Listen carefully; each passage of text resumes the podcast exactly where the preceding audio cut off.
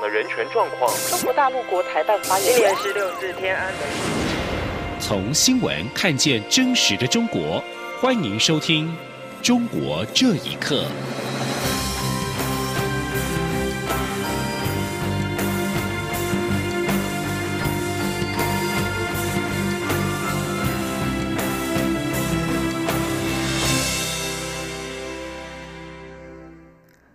各位好，欢迎收听《中国这一刻》。蔡英文总统今天发表上任后的首次新年谈话，在两岸关系的部分，蔡总统提出四个必须，作为两岸关系朝正向发展的最基本也最关键的基础。另外，总统也强调，将针对民生、资安及民主，为两岸交流建立三道防护网，以守护台湾的安全。记者欧阳梦平报道。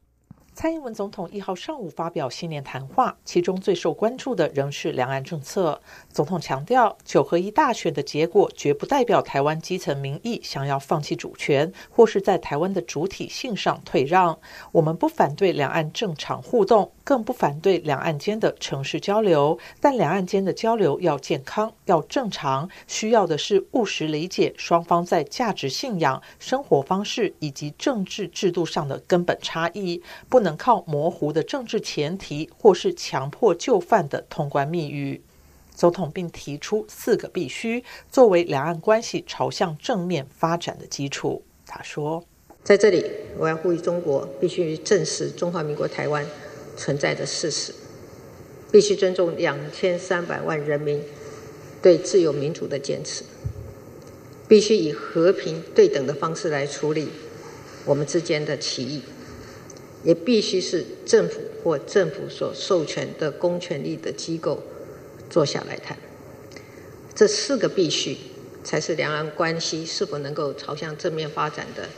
最基本也最关键的基础。总统也指出，在两岸间能够建立可长可久的关系之前，仍必须诚实面对台湾所面临的国家安全威胁与风险，尤其是中国试图利用民主体制的开放及自由来介入台湾的政治与社会发展，已是此刻台湾最大的挑战。总统表示，为了守护台湾的安全，政府将会为两岸交流建立三道防护网。第一道是民生安全的防护网。总统指出。在最近非洲猪瘟的防疫工作上，对岸政府一直没有依照相关协议，将疫情诚实的及时通报给台湾。一旦猪瘟传进台湾，不仅会重创台湾的相关产业，影响民生经济，更重要的会造成台湾民众对于对岸的负面观感。我们不乐见这样的情况发生。总统并再次呼吁对岸放下成见与对立，以民生安全为重。总统说：“如果连疫情防治都不能真心合作，哪来的两岸一家亲？与其千方百计的让台湾的政治人物说出通关密语，不如务实的在两岸民众最关心的民生安全上合作。”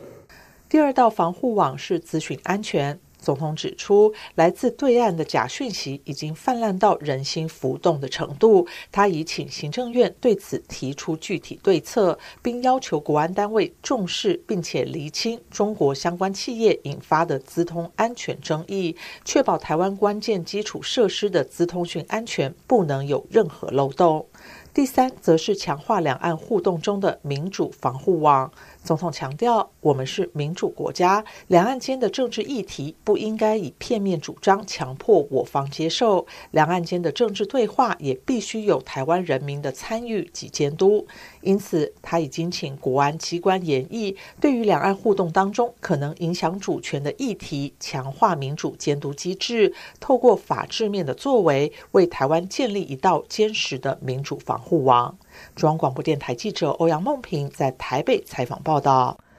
针对蔡英文总统今天在新年谈话提出的两岸关系主张，陆委会回应表示：拼民生、护民主、守主权是守护台湾的关键，三道防护网是对应对台湾近来所面对的威胁和风险，也是民主开放社会的必要条件。陆委会认为，中共必须面对中华民国存在的事实，并尊重台湾民主体制，这样的两岸互动才有契机。政府坚定捍卫主权尊严及民主制度的整体国家安全利益，是朝野各政党及全体国民的共识。中国国家主席习近平在二零一九年新年贺词中承诺改革开放，而且开放的大门只会越开越大。不过，不少中国学者对于中国未来改革开放的前景是持悲观态度。请听以下的报道：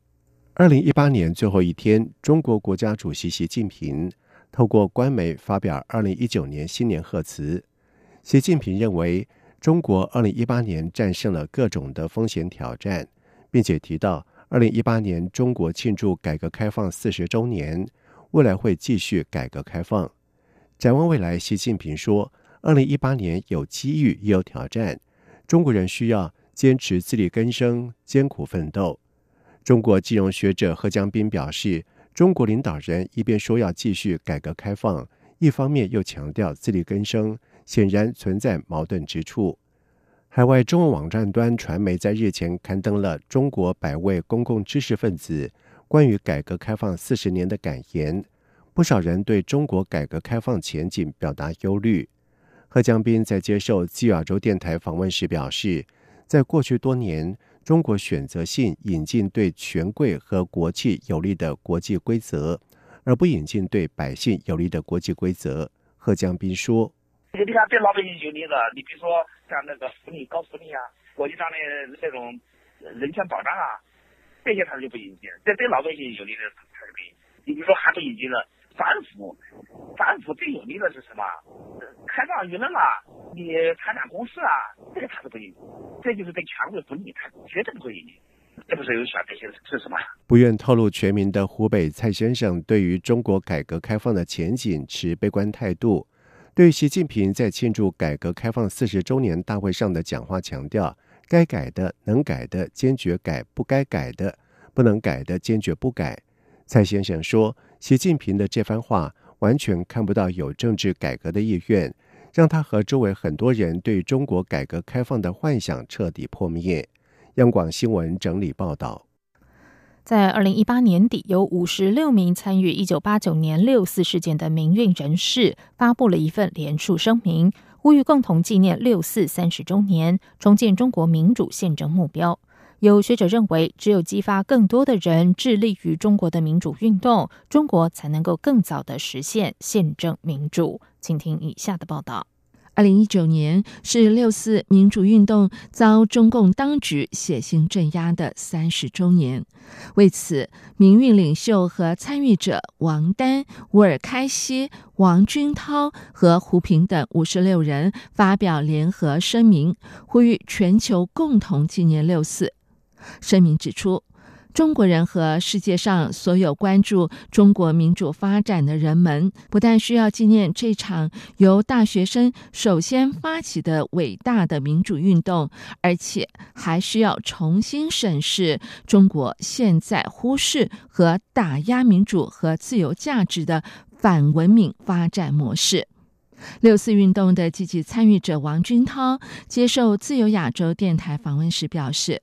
人们不但需要纪念六四，而且还需要重新点燃中共当局血腥镇压都没能磨灭的将中国发展成民主宪政国家的目标。他说。我们写这份声明呢，主要也是想对历史交一份答卷，也是对呢中国呢做一个交代。因为三十年前呢，我们曾经参与这场伟大的民主运动，这场运动最后是被邓小平命令军队用坦克和机枪给镇压了。这三十年中间，我们从来没有改变自己的核信念，就是如果要没有一个宪政民主的中国，那么中国不会有长远的稳定的发展，中国人也不可能公平的分享发展的果实和机会。海外中文政论网刊《北京之春》的荣誉主编胡平表示：“大规模纪念六四，尤其对今天的中国非常重要。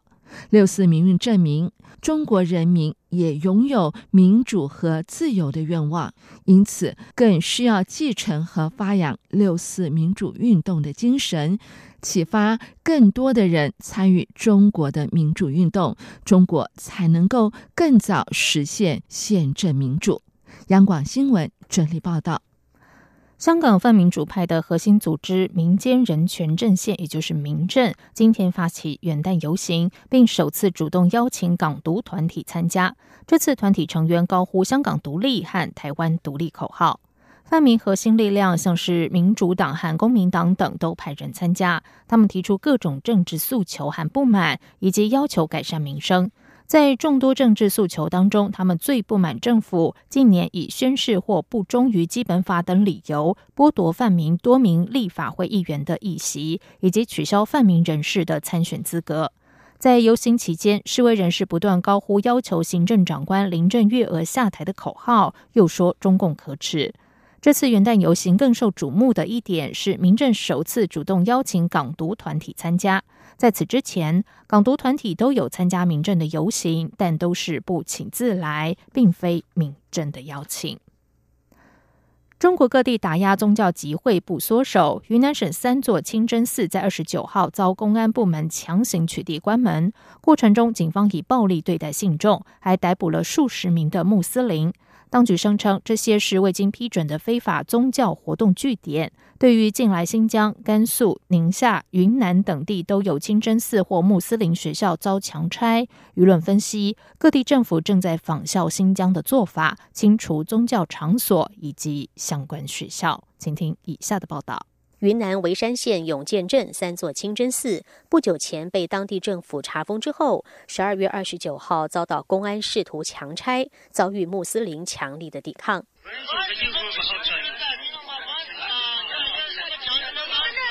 关注全球穆斯林的非政府组织记录对穆斯林压迫，在社群平台推特上放置了当天取缔的警民冲突画面，显示特警和穆斯林发生拉扯、推撞，多人被殴打。现场混乱，一名妇女躺倒在地，有人被公安带走。在清真寺周边，则有公安在警戒线旁边戒备。当地一名青年马先生接受自由亚洲电台访问时证实，镇上三座清真寺都被查封。他说：“早上八点半左右，当时来了一百多个特警，他们要查封回归灯清真小寺。第一个时间是先拆除这里，因为这个地方。”人数众多，它属于当地穆斯林人数最多的一个村镇。当时呢，寡不敌众，很多群众就被逮捕，然后送到县上的看守所，说是要拘留，治安拘留。有几个群众呢受伤了，现在还在住院当中。他们逮捕了大概是二十个左右。对于当局指控，这些清真寺都是未经批准的非法宗教活动据点。对此，马先生提出反驳：政府呢拆迁理由无非就是说说你是非法的、非法建筑、非法的宗教活动场所，他们只会这么说，唯一的理由。但是问题是，清真寺成立之初，所有的报批手续都给他们，他们就是不批啊，就是以各种各样的理由来搪塞。截至三十一号，大部分被捕者已经获释，但仍有六七人还被拘留。一位要求匿名的人士对记者说：“目前当地人心惶惶，不敢多言，因为担心随时被抓。”有媒体指出，云南和缅甸及辽国相邻，向来是少数民族和多元宗教所在。过去，当地政府对这些不同的信仰和风俗一直采取比较宽容的态度。不过，最近一个月，除了新疆、甘肃、宁夏、云南等地，都有清真寺或穆斯林学校遭到强拆。舆论分析，各地政府正在仿效新疆的做法，清除宗教场所以及相关学校。在此同时，中国持续收紧宗教政策，也针对了基督教和天主教。十二月上旬到中旬，成都秋雨圣约教会就有多人被拘捕，当局同样指称他们是非法聚会。央广新闻整理报道。